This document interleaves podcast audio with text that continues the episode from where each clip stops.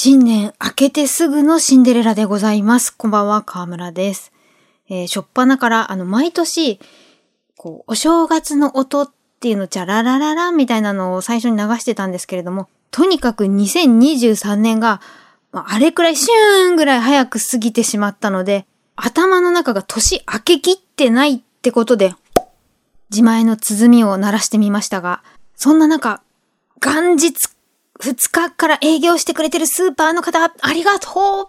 あの、3日まで休みするスーパーが年末キワッキワで、あの、シュークリームとかの生菓子ほぼ半額で売ってくれたのもありがとう。だけじゃないですよね。一般的にお休みっていう時に、いつもやってるお店やってると本当に助かる。って、いつも通りお仕事されてる方もいるんだなって改めて思ったり、あと感謝していること、進学塾のサピックスさん、あと生命保険のアフラックさんとか携帯会社の方々、ポケットディッシュありがとう。さらに、カルディコーヒーファームのお姉さん方、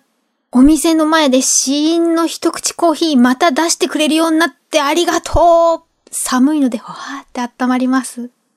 なんでしょう、優しさが心に染みる冬のよもやま話をしたのは、毎年年末、この漫画がすごい男編女編が発表になる頃、今年の漫画読み振り返りをやってたんですけれども、申し訳ないほどヘナチョコ漫画読みになり下がりまして、本屋さんとか、ブックオフとかに行っても、あの、新刊こう、どんな話かなって手に取ろうとしても人気漫画だとビニール被ってたりとかして中身手に取る機会が減りまして、で、宅配のレンタル漫画だと、何冊以上注文するとお得みたいなのもあるし、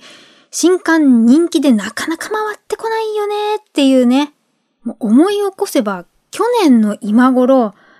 あ、ここからのお話。講談社、小学館、集英社、ゲームウォッチ、コミックナタリー、ebook ジャパンなどより、あの、22年末、競技カルタ青春漫画、ちはやふるが、15年間の物語、ついに完結50巻ってことで、50巻目を買った次の日からコロナだったんですね、私。何回も寝床で、これしか娯楽がないみたいな感じで、ちはやふるの最後を見ては、ほわってしてたなぁと思いまして。もう今更今更今更ですが、もし広瀬すずさんの映画しか見てない方でちはやふるコミックまだの人いたら、50巻固め読みできます。おすすめ。で、そんなもう本当に今頃時間が少しできたんで、やっぱいいなーって漫画の宅配頼んでムフムフしていますが、サッカー漫画ね、アニメもやってる青足。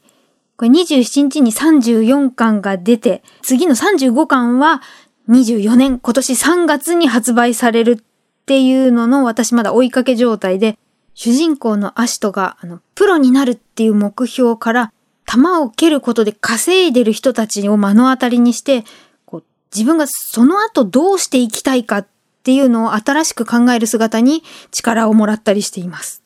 で、本当にあの制服着てる頃からずっと感謝しているのが、生恵美涼さんですね。1970年代に別冊マーガレットでデビューされてから、2000年にバラ色の明日っていうお話。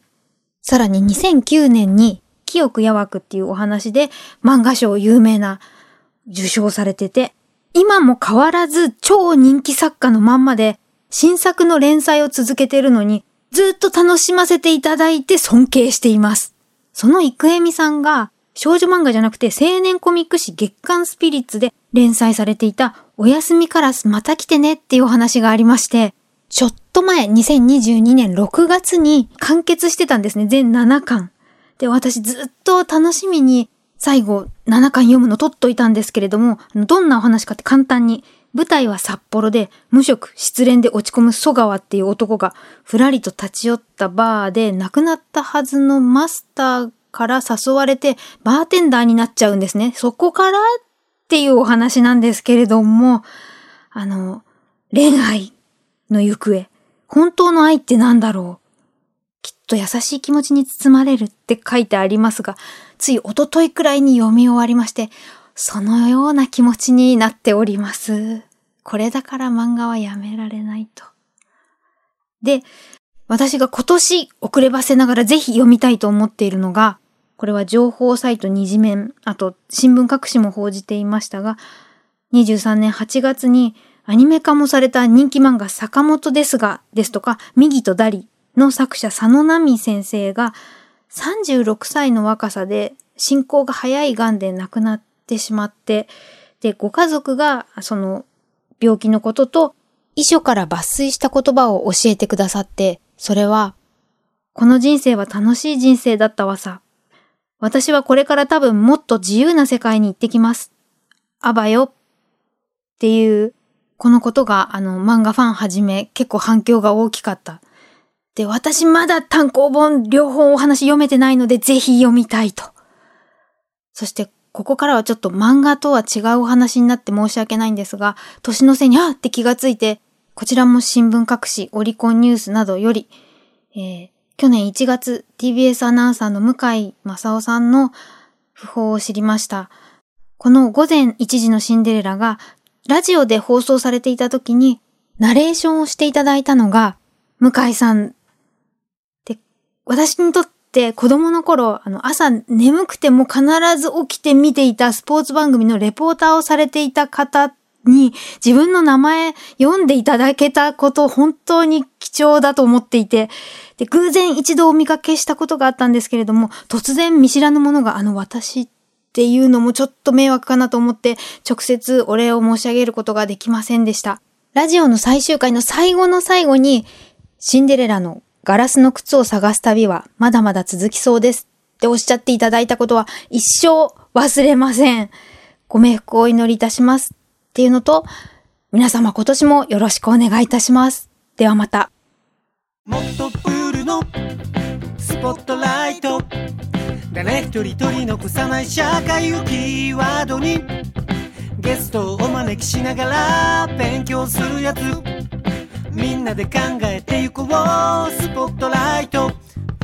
毎週日曜夜11時配信スタート。